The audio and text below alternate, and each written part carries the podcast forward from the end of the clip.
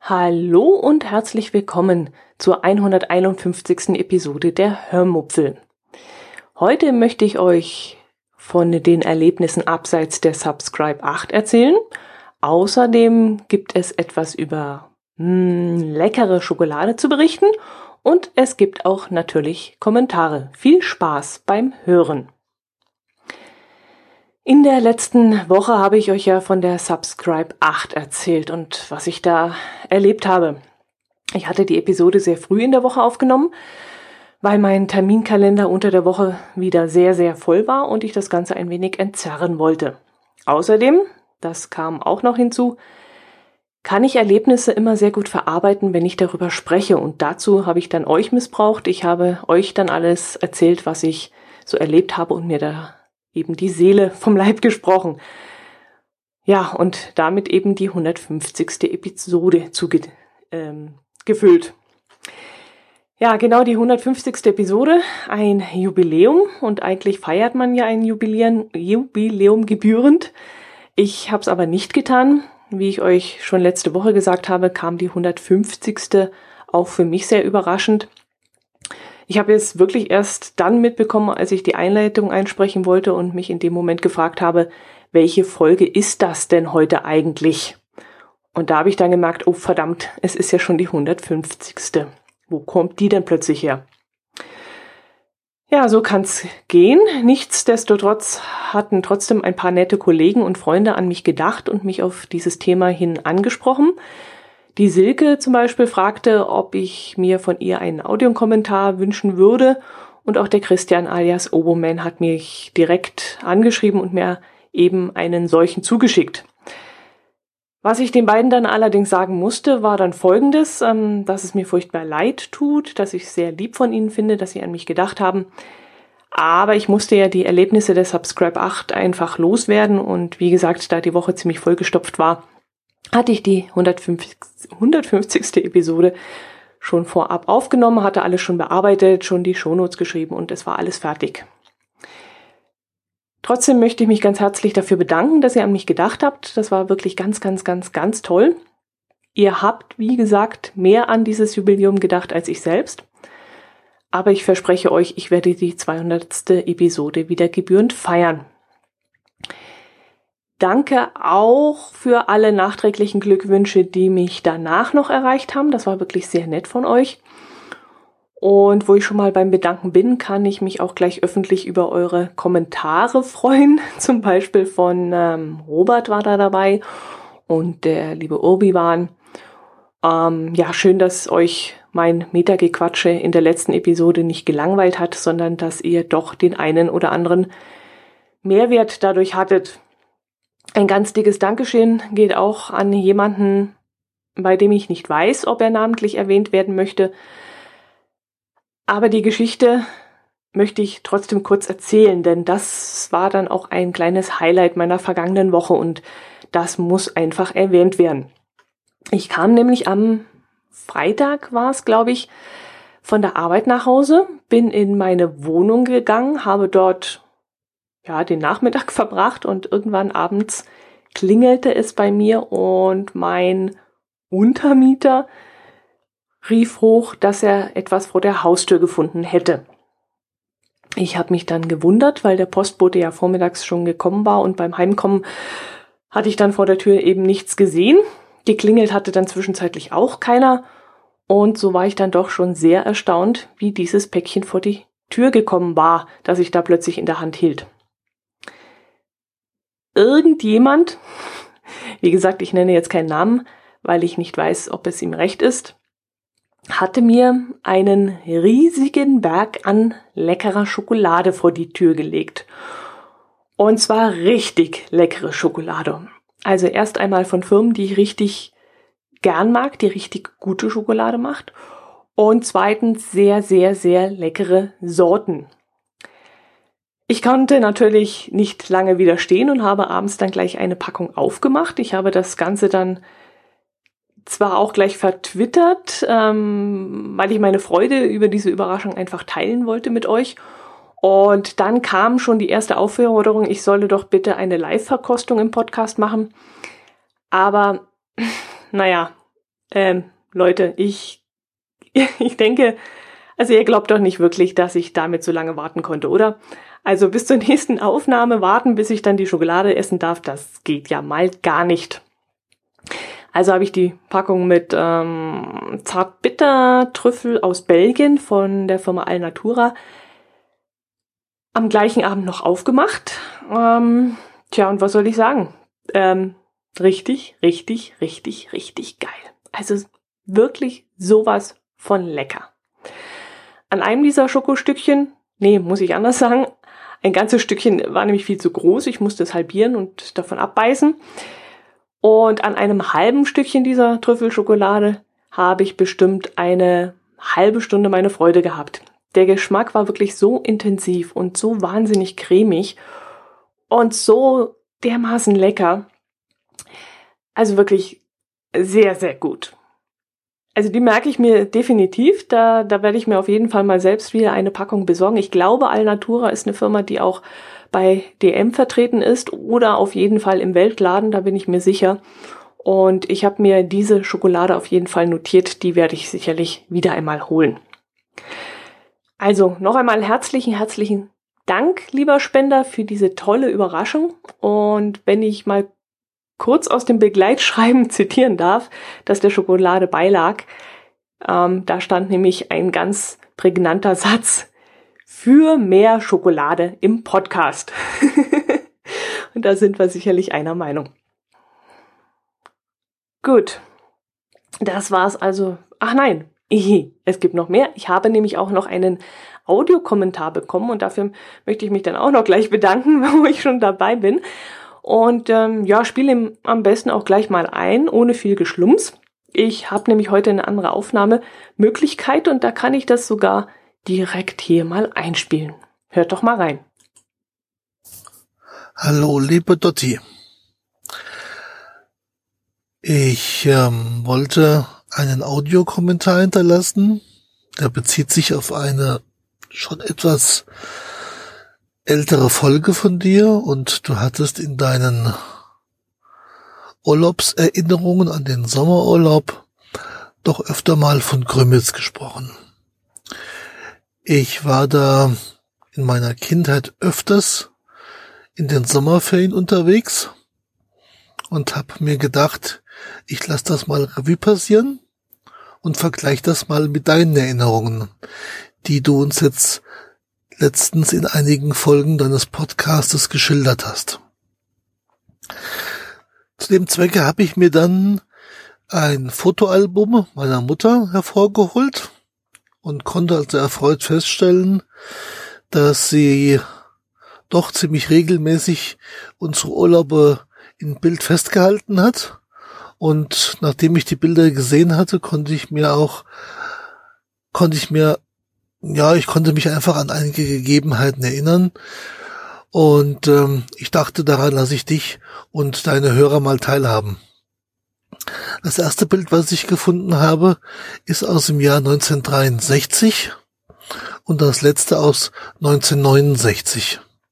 In dieser Zeit waren wir also immer in den Sommerferien in Krömitz.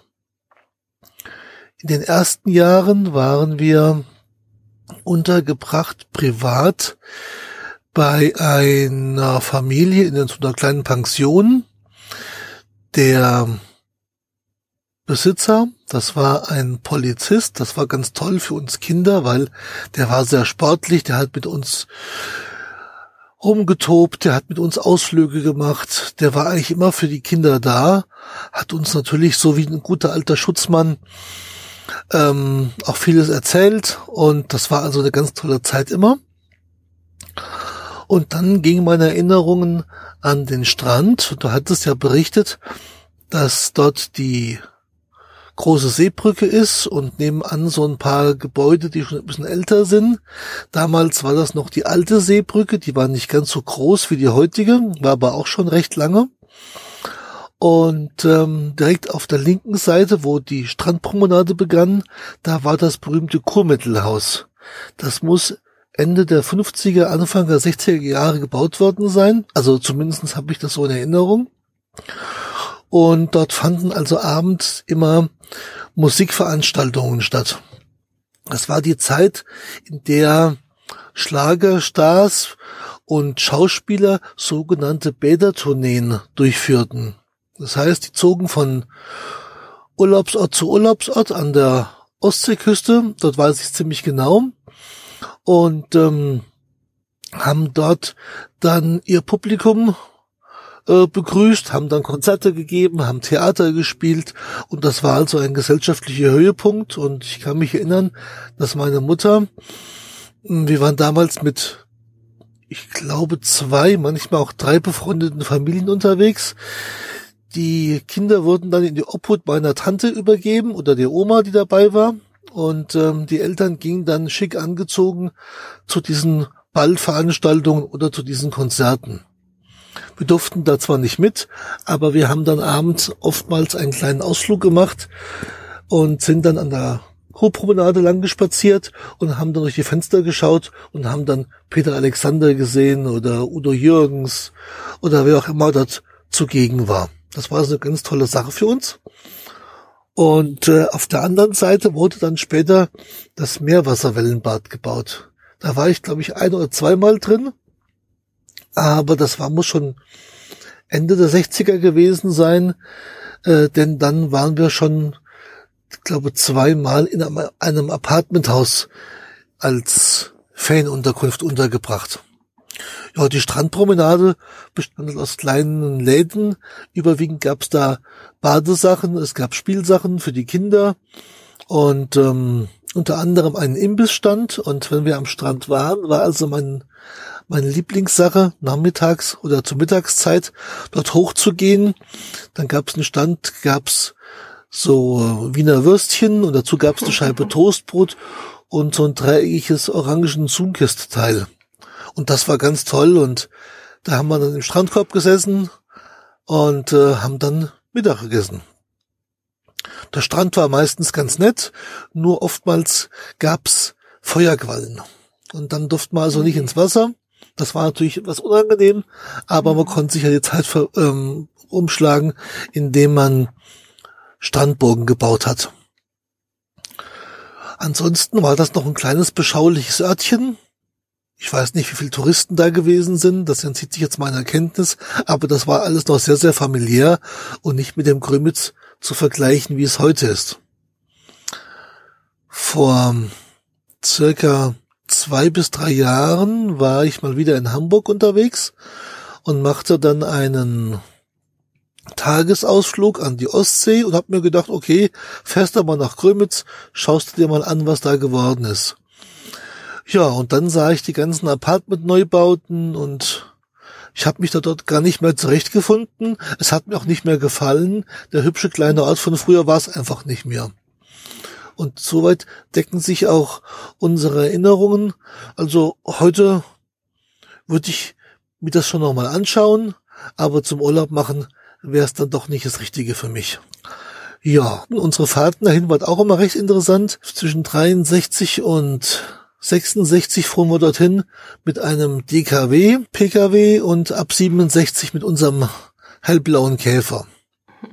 Die Fahrten dauerten natürlich etwas länger, weil die Autobahn ging nur bis Hamburg, danach gab's Landstraße und in den Sommerferien war natürlich auch die Autobahn ziemlich gut mit Fahrzeugen belastet. Die war meistens nur zweispurig und äh, die Fahrzeuge waren noch etwas anfälliger. Also ich weiß, meine Mutter hat dann öfters mal unseren DKW auf der Autobahn repariert, weil am Vergaser wieder irgendeine Düse verstopft war. Das war noch ein Zweitakter. Da haben die Fahrten dann auch doch meistens etwas länger gedauert. Ja, das war eigentlich das, was ich dir zu Krümitz erzählen wollte.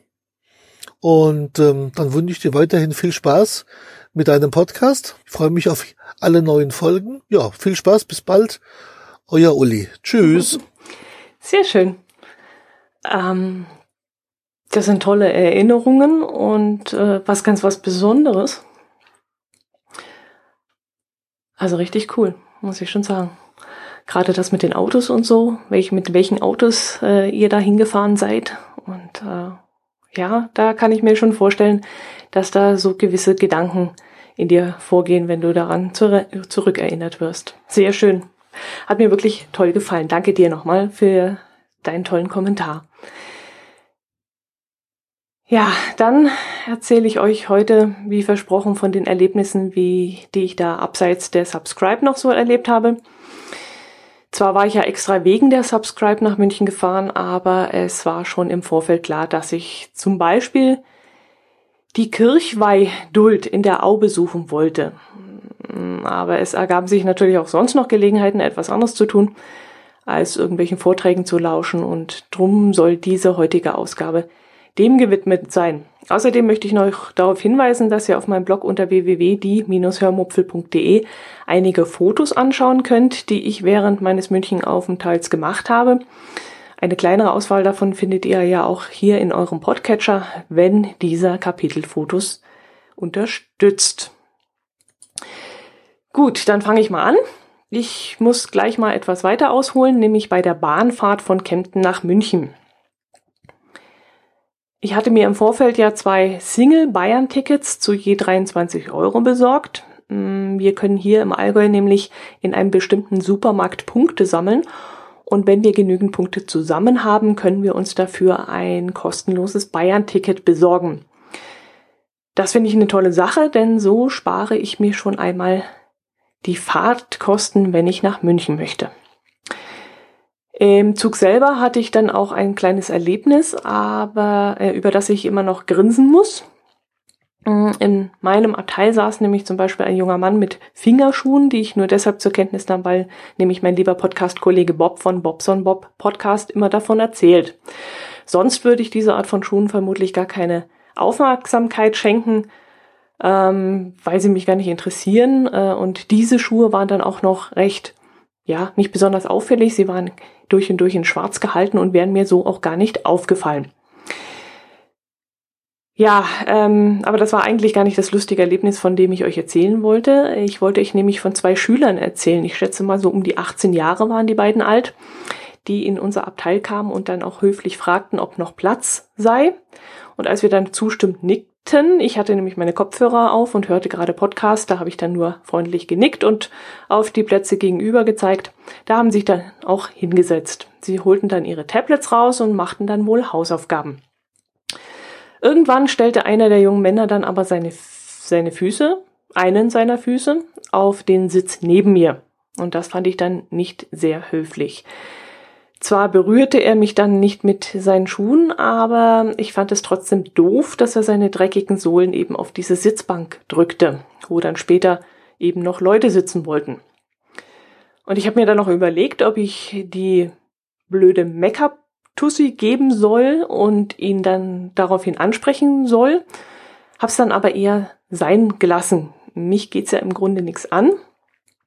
Und wenn ich nicht da gewesen wäre, dann hätte das vermutlich auch keiner gemerkt. Und ich habe dann zwar noch kurz überlegt, ob ich im Gegenzug meinen Fuß auf seinen Sitz äh, stellen soll, aber das wäre dann auch unverhältnismäßig gewesen, denn äh, schließlich hatte er ja seinen Fuß auch nicht auf meinen Sitz gestellt, sondern nur auf den Nebensitz.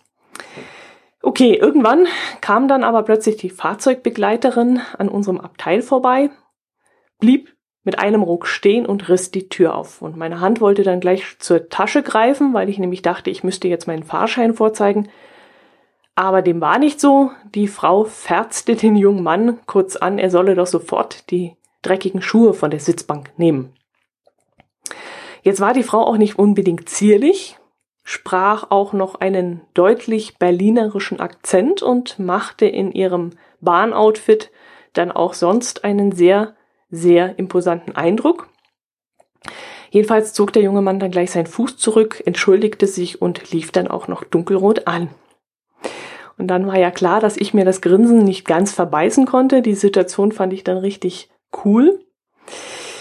Allerdings weiß ich jetzt auch nicht, ob er aus dieser Sache gelernt hat oder ob er, ja, ob er weiß, was er falsch gemacht hat. Vielleicht denkt er da in diesem Moment nur, wie wir Deutschen ja gerne so tun, ähm, okay, jetzt habe ich was Verbotenes getan, das darf ich nicht und äh, ja, denkt eben nicht darüber nach, warum es eigentlich verboten ist. Also ich bin ja immer so, dass ich Verbote, Gebote, Regeln und sowas nicht mag. Ich finde, es gibt einfach genug davon. Es gibt zu viele Verbotsschilder, es gibt zu viele Gebotsschilder.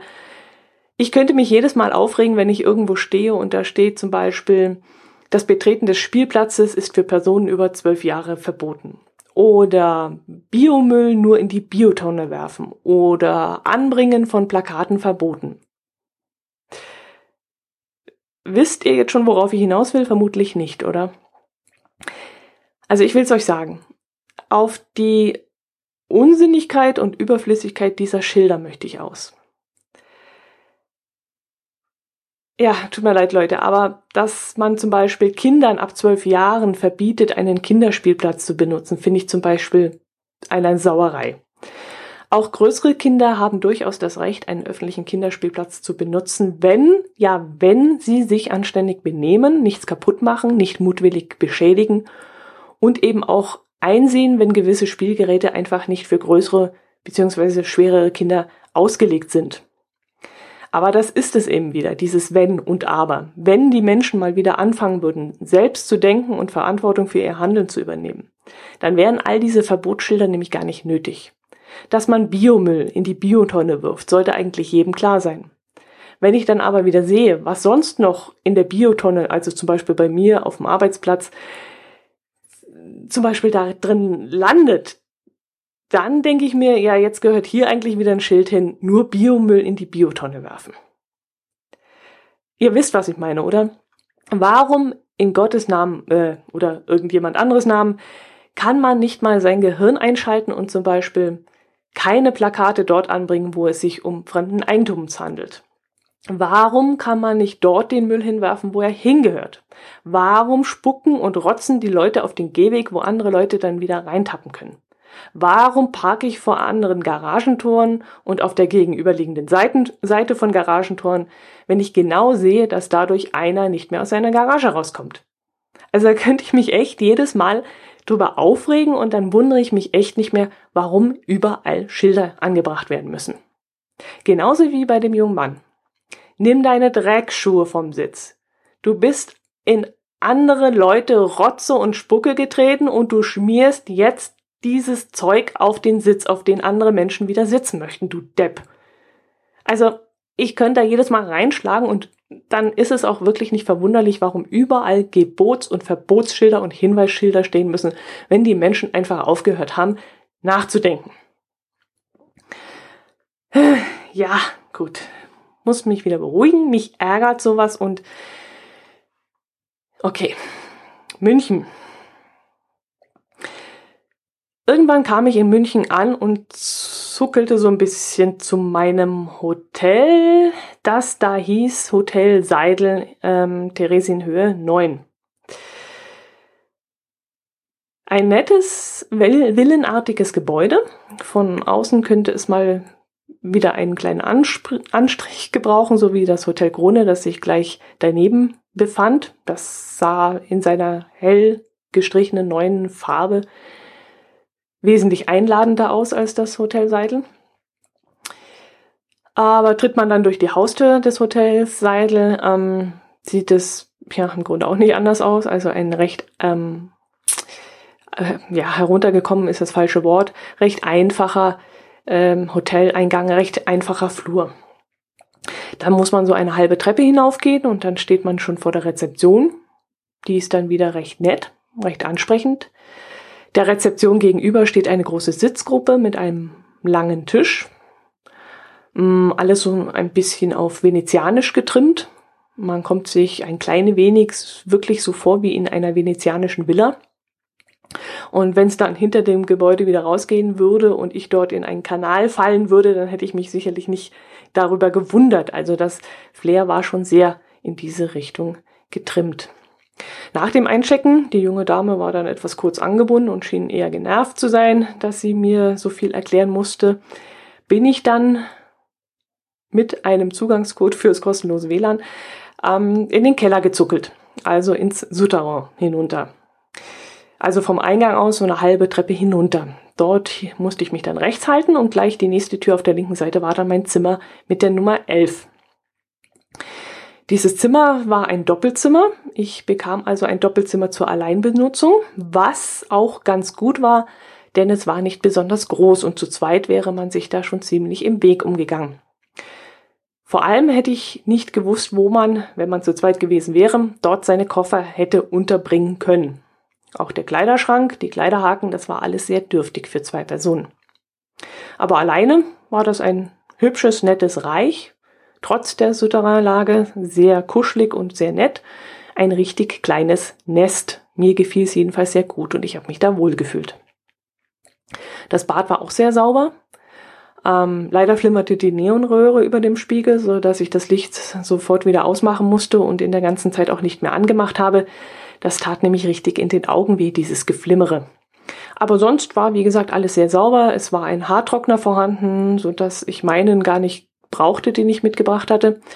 Zwei Handtücher, zwei Duschtücher, Duschdas, Seife, alles war vorhanden. Äh, aber da nehme ich lieber mein eigenes Zeug mit. Ähm, da habe ich nichts von verwendet. Beim WLAN war der Download sehr gut. Den Upload konnte man vergessen, aber für Bilder oder mal eine kurze Audiodatei war das schon in Ordnung. Das Bett war ziemlich weich, äh, aber so rum ist es mir dann auch lieber als andersherum. Wenn das Bett nämlich zu hart ist, kriege ich immer Kreuzschmerzen.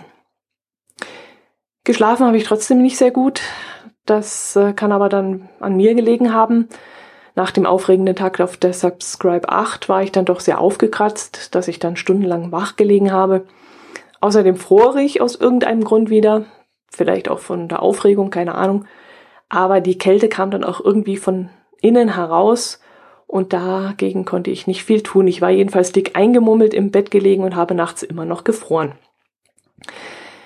Das Frühstück am nächsten Morgen war auch super. Es gab eine reiche Auswahl an Wurst- und Käsesorten, Marmelade, Honig, Nutella, Rührei und ein gekochtes Ei konnte man haben, aufgeschnittene Gurken, Paprika, es gab Kaffee, Tee, hm, verschiedene Brot- und Brötchensorten, Müsli, Joghurt, verschiedene Säfte, Kuchen, Croissants und so ein Zeug. Alles sehr, sehr reichlich, alles von sehr guter Qualität und auch sehr schön angerichtet.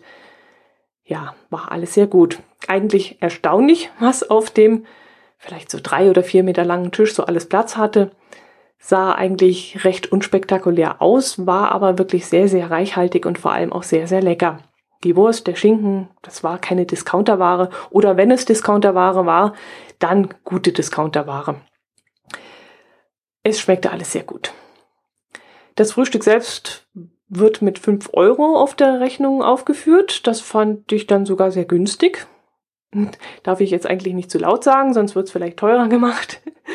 Aber wenn ich jetzt zum Beispiel 10 Euro hätte zahlen müssen, äh, dann hätte ich vielleicht gesagt, ach, da gehe ich lieber in eine Bäckerei, esse dort ein Plunderstück und einen Kaffee und dann wär's das für mich. Aber für den Preis, da bleibt man dann gerne im Hotel und fühlt sich dann auch wohl und kommt dann vermutlich auch irgendwann wieder. Ich jedenfalls würde jeden, nee, auf jeden Fall wieder dort ins Hotel gehen. Ich habe mich da sehr wohl gefühlt und ähm, würde dort auch wieder hinkommen. Das Hotel liegt, wie gesagt, an der Theresienwiese. Es sind vielleicht oh, 200 Meter bis zur U-Bahn, von wo aus man dann die ganze Stadt erkunden kann. Ob es am Hotel Parkplätze gibt, kann ich euch leider nicht sagen. Da habe ich nicht aufgepasst, weil ich ja selbst mit dem Zug angereist war. Da müsstet ihr dann falls Interesse besteht, direkt im Hotel nachfragen. Das kann ich euch wirklich nicht sagen. Ich weiß, dass wir vor Jahren mal auf der Theresienwiese geparkt haben, als wir zu einem Tagesbesuch in der Stadt waren. Aber seitdem waren wir eigentlich nicht wieder mit dem Auto in der Stadt und wir nehmen jetzt jedes Mal den Zug. Durch die kostenlosen Bayern-Tickets, die wir bekommen, ist das günstiger und stressfreier für uns. Ähm, an der Theresienwiese befindet sich auch die Bavaria, eine circa 18 Meter hohe und ungefähr 87 Tonnen schwere Bronzestatue. Die Figur ist innen hohl und deshalb auch begehbar. Man kann also unten in den Sockel hineingehen und eine schmale Eisentreppe im Inneren hinauf klettern. Im letzten Teil muss man dann sogar ziemlich gelenkig sein, um in den Kopf hineinzukrabbeln. Dann sitzt man auf einem vielleicht anderthalb Meter breiten und zwei Meter langen Raum. Und kann dann durch kleine Gucklöcher über die Theresienwiese oder über die Ruhmeshalle schauen. Die Ruhmeshalle selbst wird von, ich glaube, 48 circa sechs Meter hohen Säulen getragen und das Ganze sieht dann ein bisschen so aus wie ein griechischer Tempel. In der Ruhmeshalle befinden sich die Büsten berühmter Männer und ganz, ganz, ganz weniger Frauen, die irgendwie zu Ruhm und Ehre gekommen sind, also Maler, Dichter und Gelehrte, Bildhauer, Staatsmänner und auch irgendwelche Offiziere. Ja, zurück zur Bavaria. Ich wollte ja schon lange mal wieder zur Bavaria und sie mir mal von oben anschauen. Als kleines Kind muss ich dort wohl mal drin gewesen sein, aber ich konnte mich echt absolut nicht mehr daran erinnern. Ich habe also zum Raiden, der ja auch auf der Subscribe 8 war und im gleichen Hotel gewohnt hat, gesagt, dass ich da noch hingehe und ob er mitgehen möchte. Hat er dann auch gemacht und wir haben dann erst einmal unten an der Treppe der Ruhmeshalde gestanden und über das riesige Gelände der Theresienwiese geschaut, ähm, wo gerade das Oktoberfest abgebaut wurde. Ich hatte am Abend vorher schon am Eingang des Geländes gestanden und Fotos gemacht und mich dann dort auch sehr nett mit einem der Wachleute unterhalten. Und jetzt bei Tageslicht, die Sonne stand dann schon noch ziemlich flach über München, sah das Ganze dann noch imposanter aus. Als wir dann da so rumstanden, rief plötzlich jemand vom Sockel der Bavaria also so ungefähr, ja, ich weiß nicht, ein ganzes Stück über uns, etwas zu uns herunter. Ich, ich habe erst gar nicht verstanden, was der Mann da von uns wollte. Ähm, um es kurz zu machen, das war äh, dieser Kassenmensch von der Bavaria, der uns dann erklärte, dass er zwar noch nicht offen hätte, aber gleich aufmachen würde und wir könnten doch schon mal hochkommen, wenn wir wollen. Er macht extra für uns ein bisschen früher auf. Bevor der Ansturm beginnt, könnten wir dann schon hoch in die Statue. Das ließ ich mir dann auch nicht zweimal sagen, bin schon sofort losgespurtet. Wir haben dann sogar noch einen Sonderpreis bekommen. Ähm, als Studenten natürlich. Ähm, Nein, haben wir nicht. Also vergesst es, was ich gerade gesagt habe. Wir haben natürlich den regulären Preis bezahlt. Äh, wie komme ich denn auf so einen Unsinn? Der, äh, ja, vergesst es einfach. Der Mann war jedenfalls klasse. Ein echter Münchner halt. Also mit einem riesigen Herz und das lag nicht nur da, wo es hingehörte, sondern auch auf der, auf der Zunge. der trug sein Herz auch auf der Zunge, wie man so schön sagt. Der Typ war echt der absolute Knaller. Mit seiner Leidenschaft und mit seiner Begeisterung und mit seiner ganzen Art hat er mir diesen Morgen echt versüßt. Also, wenn es doch nur mehr solche Menschen gäbe, der war wirklich der absolute Hit. Da habe ich noch lange drüber schmunzeln müssen. Im Kopf der Bavaria sieht es übrigens aus wie ja, ihr müsst euch das so vorstellen, wie, ja, wie der riesige Kopf einer Figur, nur eben seitenverkehrt, also negativ, also von innen gesehen. Also man sah den Mund, man sah die Augen, man sah die Nase.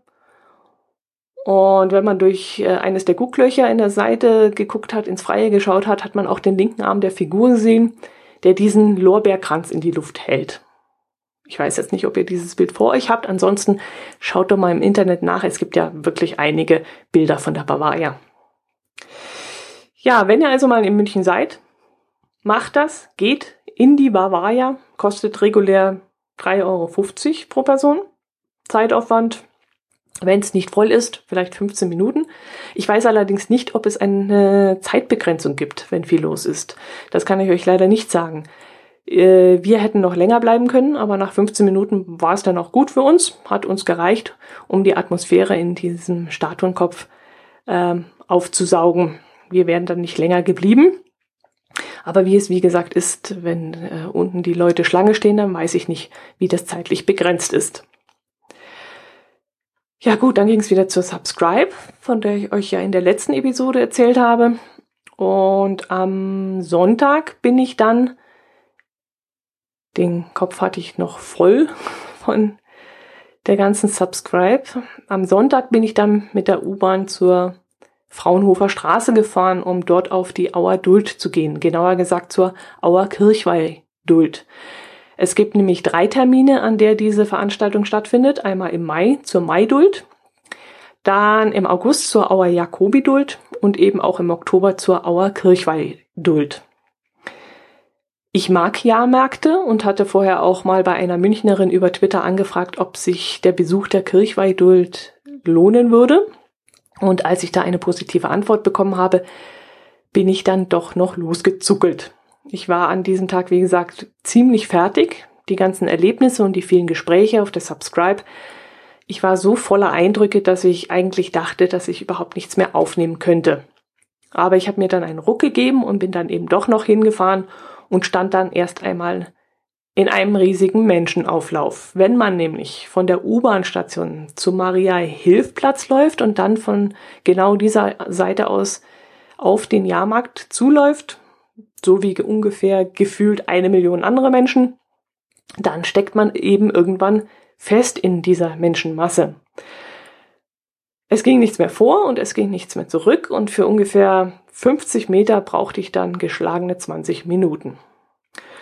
Ich hörte, warum die Frau vor mir sich von ihrem Mann getrennt hatte. Ich hörte, warum die Mutter hinter mir nicht mit dem Arbeitsplatz ihrer Tochter zufrieden ist. Ich hörte, warum der neue Webergrill des Nachbarn nichts taugt, der neben der Frau wohnt, die im Sommer immer mit ihrem Kohlegrill die Siedlung einmottet. Ja, es war alles wirklich hochinteressant, aber wenn man da Fußspitze an Fußspitze mit dem Vorder- und Hintermann im Kontakt steht, dann wird's einem dann auch irgendwann zu viel. Mir ging es jedenfalls so.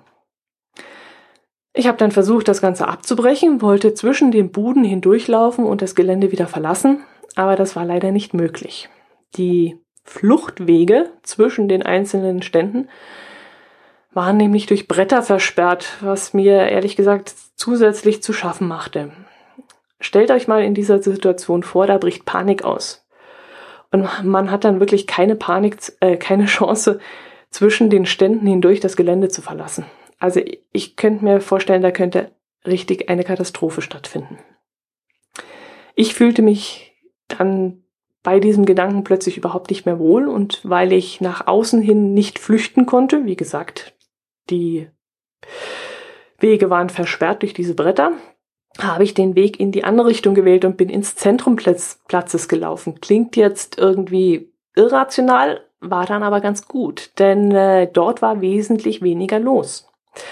Als wenn die Besucher alle beschlossen hätten, einmal ums Gelände herumzulaufen und eben mehr nicht. Aber in der Mitte selbst war eben gar nichts los. Das war richtig angenehm. Da war genug Freiraum. Und das fand ich irgendwie interessant, dass die Menschen sich so in einem Kreis zentriert hatten, aber eben nicht ins Innere gelaufen waren. Ja, auf dem Markt gab es dann so Sachen wie Wunderputztücher, die den Schmutz besonders toll entfernen. Es gab Pfannen und solche Grills. Ja, wie heißen die nochmal in diesen farbigen kleinen Tonnen? Keine Ahnung. Doch, Lotus Grills, genau, so heißen die, glaube ich.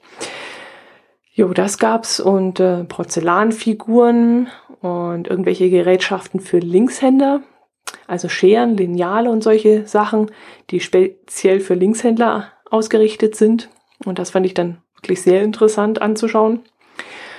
Und X-Over-Taschen gab es auch. Das hat mich ein wenig geärgert, weil ich nämlich nach einem Händler gesucht hatte, der diese Taschen in unserer Nähe verkauft, weil ich mir eine solche Tasche kaufen wollte. Und jetzt, wo ich mir eine Umhängetasche im Internet bestellt habe, da komme ich dann plötzlich nach München an einen Stand vorbei, der diese Taschen verkauft.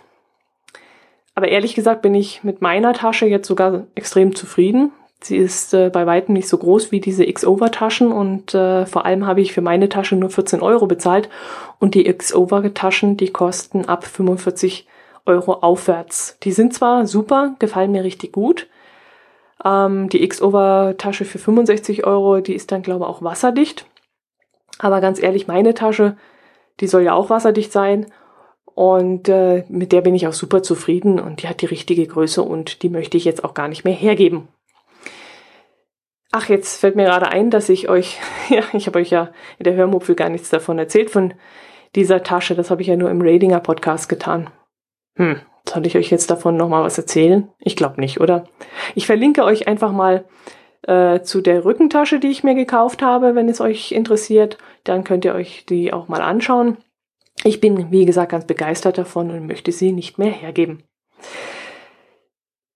Ja, gekauft habe ich auf der Auerduld nichts. Äh, da ich noch vom leckeren Mittagessen beim Bayerischen Rundfunk satt war, hatte ich auch keinen Hunger und habe deshalb auch nichts gegessen.